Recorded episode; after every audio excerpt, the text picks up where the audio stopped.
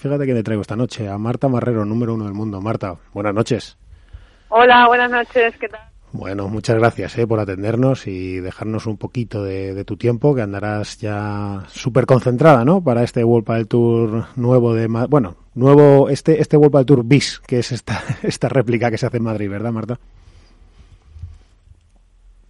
y la verdad que, bueno, eh, la situación es, es complicada, pero bueno, nosotros eh, tenemos que enfocarnos en, lo que tenemos que hacer, que es intentar eh, aislarnos de, un poco del exterior y bueno y seguir con, con nuestros objetivos.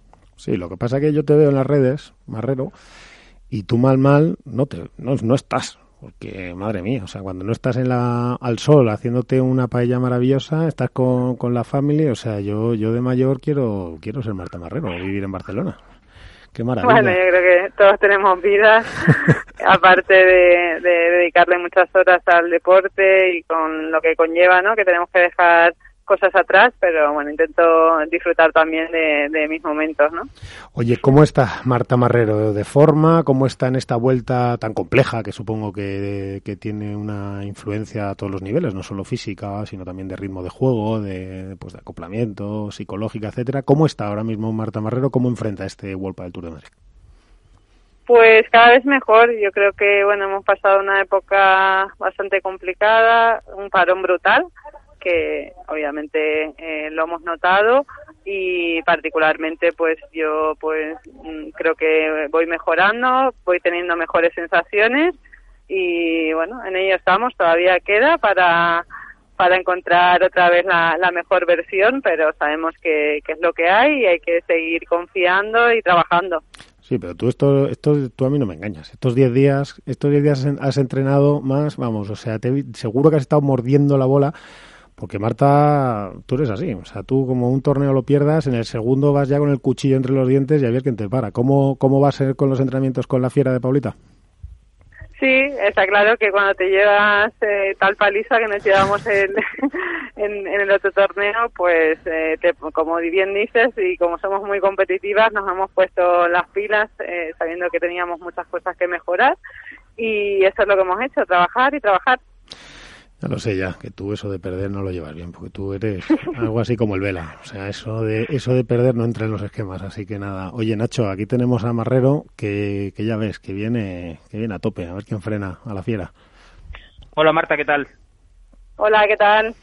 Buenas. Eh, yo quería preguntarte un poco por, por la temporada esta típica que, que estáis viviendo. Eh, a principio de temporada comenzaste el proyecto nuevo con Pablo José María, con evidentes aspiraciones de, lo máximo. Eh, yo no sé si todo este parón y las circunstancias que ahora mismo rodean al circuito y al mundo en general, eh, de alguna manera os han, hecho replantearos vuestro objetivo, tratar la temporada como si fuese algo así como una transición o los objetivos siguen intactos. Pues eh, particularmente seguimos eh, enfocadas eh, en, los objetivos que teníamos, sabiendo que, todo puede pasar, que es un año raro, difícil y en el cual nos tenemos que, adaptar, pero tenemos que, buscar una motivación porque al final es lo que te da el sentido del día a día, de seguir trabajando y realmente pues hay que tomárselo como, como un año más como un año pues eh, corriente, aunque no lo sea, y buscar esa motivación porque si no, mm, pues cuesta mucho más. Bueno, claro, es que es eh, efectivamente. Yo creo que esto, Nacho, nos, Marta, nos. Es que esto lo ha cambiado todo. Entonces, lo ha, cambiado hasta las expectativas, ha cambiado la. Fijaros que ahora, Marta, ¿cómo lleváis este asunto del race? Porque el race, para que el que nos escucha, que lo entienda, es como una carrera, una pequeña carrera de campeones, es como una especie de ranking paralelo que se ha podido sacar para poder eh, puntuar y, ofrecer un ranking que no estuviera demasiado congelado con el anterior, que tuviese sentido, etcétera. Eh, ¿Pensáis en eso en algún momento, Marta? O, simplemente, como nos decía hace poco Vela, yo no pensado en el ranking en mi vida, hoy intento ganar y... Pues realmente, entre que me cuesta entenderlo...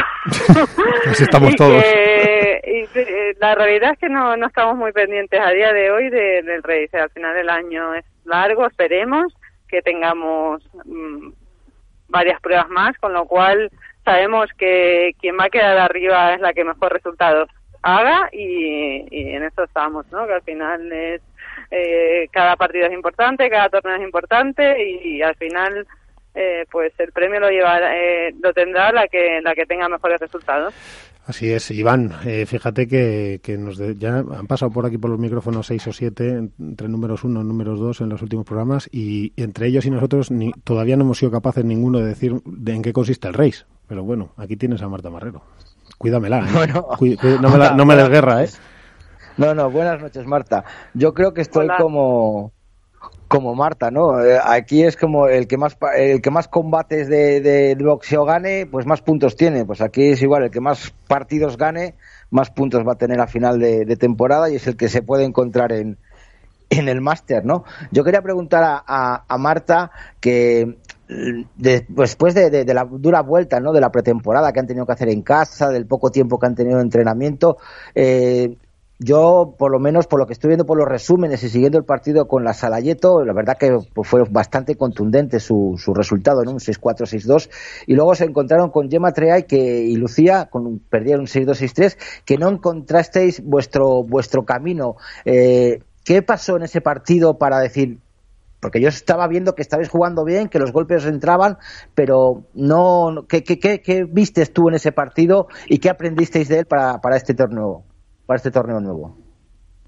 Bueno, a ver, eh, la realidad es que a Paula le dio un tirón en el calentamiento, eh, en el ah. cuello, que le bajaba el brazo y... De hecho, pidió fisio... Durante el partido y realmente pues eso nos descentró ambas bastante le jugaron bastante por ahí porque bueno está claro que las rivales al final eh, pues si, si ven que, que hay una debilidad o, que pueda haber algún problema físico te van a atacar y eso fue lo que nos hicieron. Y realmente pues eh, yo creo que fue un poco todo no ellas jugaron muy bien las condiciones eh, de la de la pista eran les favorecían en, en esas condiciones que estábamos nosotras y realmente la verdad que hicieron un gran partido y nosotros estuvimos bastante descentradas y yo no estuve muy afortunada. Y la verdad que... se encuentra bien ya Paula ahora. ¿Ya está recuperada? Sí, Sí, sí, la verdad que sí. es una fiera, esa y con su edad, vamos, no me fastidies. O sea, en 15 días está con un tirón, está ok. Y la, la verdad que lo que vimos, Miguel, eh, no sé si tú te acuerdas, yo creo, Marta, confírmame, eh, me parece que pidió fisio, pues no sé si en el primer juego o antes de empezar, ¿no? ¿Puede ser? Sí, antes, antes de empezar, sí, ya te digo, porque fue en el calentamiento cuando, bueno, hizo un mal gesto y le dio como un pequeño latigazo en el cuello y ya desde el comienzo ya empezó a pedir fisio. Sí, lo cual ya marcó un poquito la línea. Oye, eh, Alberto, bote de As de la Dormilona y de Padre WordPress, aquí tienes a Marta Marrero. Muy buenas noches, Marta, ¿qué tal? ¿Cómo estás? ¿Qué tal? Muy bien. Mira, eh, a ver, me parece bastante interesante que, que los profesionales nos contéis cómo habéis vivido la experiencia por primera vez de jugar un torneo sin público. O sea, ¿qué, ¿qué, es lo que más os ha llamado la atención? Lógicamente, ver las gradas vacías y demás, pero ¿cómo se vive desde dentro de la pista? ¿Qué es, ¿Cuál es la sensación? Si es más difícil ser regular, si, si penaliza más el error, ¿cómo se vive dentro de la pista?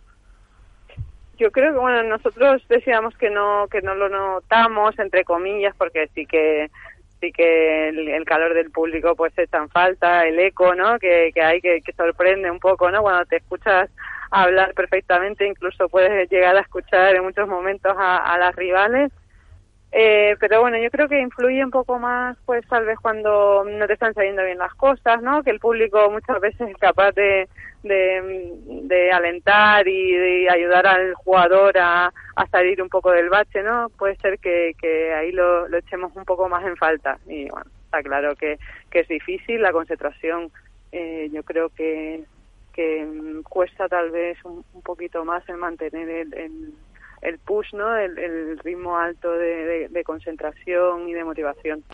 Sí, porque además Marta... Perdón, Alberto, sigue.